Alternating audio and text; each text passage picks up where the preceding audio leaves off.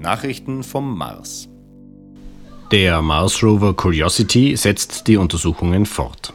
Bericht vom 4. Juli 2015. Der Mars Rover Curiosity hat die kürzlich erfolgte Sonnenkonjunktion gut überstanden und konnte seine Untersuchungen mittlerweile fortsetzen. Wie schon bereits unmittelbar vor der Konjunktion stehen dabei derzeit die Analysen von unterschiedlichen Gesteinstypen auf dem Arbeitsprogramm der an dieser Mission beteiligten Marsforscher. Der von der US-amerikanischen Weltraumbehörde NASA betriebene Mars Rover Curiosity landete am 6. August 2012 im Inneren des unmittelbar südlich des Mars-Äquators gelegenen und 154 Kilometer durchmessenden Gale-Kraters und untersucht seitdem, entsprechend seinen wissenschaftlichen Zielsetzungen, unter anderem, ob der äußere Nachbarplanet der Erde einstmals Bedingungen aufwies, welche prinzipiell die Entstehung von primitiven Lebensformen begünstigt haben könnten. Im Zeitraum zwischen dem 30. Mai und dem 25. Juni 2015 waren die Aktivitäten des Rovers jedoch durch die diesjährige Konjunktionsstellung des Mars unser Nachbarplanet befand sich in dieser Zeit fast direkt hinter der Sonne, was eine Kommunikation nahezu unmöglich machte, stark eingeschränkt.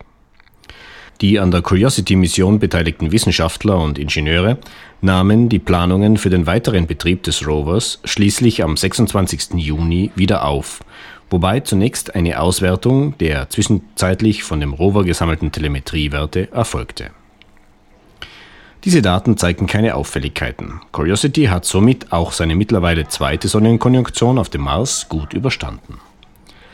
Entsprechend der bereits vor der Konjunktion erfolgten Planung der MSL Tactical Operations Group verbrachte Curiosity die ersten Tage nach der Wiederaufnahme des regulären wissenschaftlichen Betriebs damit, mit seinen verschiedenen Kamerasystemen diverse Aufnahmen der Umgebung anzufertigen. Diese Aufnahmen sollen jetzt mit Fotos der gleichen Oberflächenbereiche abgeglichen werden, welche unmittelbar vor dem Beginn der Konjunktion aufgenommen wurden. Hierdurch erhoffen sich die Wissenschaftler Hinweise auf eventuelle zwischenzeitlich erfolgte und zum Beispiel durch eine Winderosion bedingte Veränderungen der Oberfläche. Bereits am 28. Juni, dem Missionstag Sol 1028, wurde dann auch wieder der Instrumentenarm des Rovers entfaltet. Die an diesem Arm montierte Mali-Kamera fertigte in den folgenden Stunden diverse Aufnahmen der unmittelbar vor dem Rover befindlichen Marsoberfläche an wobei zum wiederholten Mal auch Nachtaufnahmen angefertigt wurden. Ebenfalls während dieser Nacht kam zudem das ebenfalls am Instrumentenarm befindliche APX-Spektrometer zum Einsatz. Im Verlauf der jetzt zu Ende gehenden Woche setzte der Rover dann die bereits vor der Konjunktion begonnenen Untersuchungen im Bereich seines derzeitigen Standortes in der Region Marias Pass fort. Dort hatten zwei unterschiedliche Gesteinsschichten, welche in Kontakt zueinander treten. Helles Material trifft dort auf eher dunkle Gesteinsablagerungen, das Interesse der an der Mission beteiligten Geologen erweckt. Das hellere Material, so die Marsforscher, konnte bereits im bisherigen Verlauf der Mission an anderen Stellen der Region Pahrump Hills eingehender analysiert werden. Sehr wahrscheinlich handelt es sich dabei um tonhaltiges Gestein. Das dunklere Material, welches einer Region namens Stimmons zugeordnet wird und das die Gesteine der Pahrump Unit teilweise überlagert, ist dagegen neu. Hierbei scheint es sich um Sandstein zu handeln. Einige der im Bereich dieser Kontaktzone zu beobachtenden Gesteine sind zudem von verschiedenen Mineralvenen durchzogen. Die Identifikation dieser Minerale könnte den Geologen Aufschluss über die Prozesse geben, welche vermutlich bereits vor Jahrmilliarden zu der Bildung der beiden unterschiedlichen Gesteinsschichten geführt haben.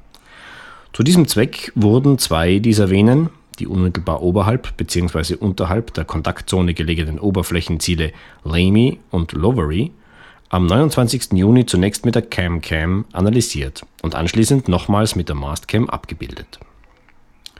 Am darauf folgenden Tag, dem Sol 1030, erfolgte dann eine kurze Fahrt über eine Distanz von etwa vier Metern, durch welche der benachbarte Oberflächenbereich Missoula in die Reichweite der Instrumente gelangte.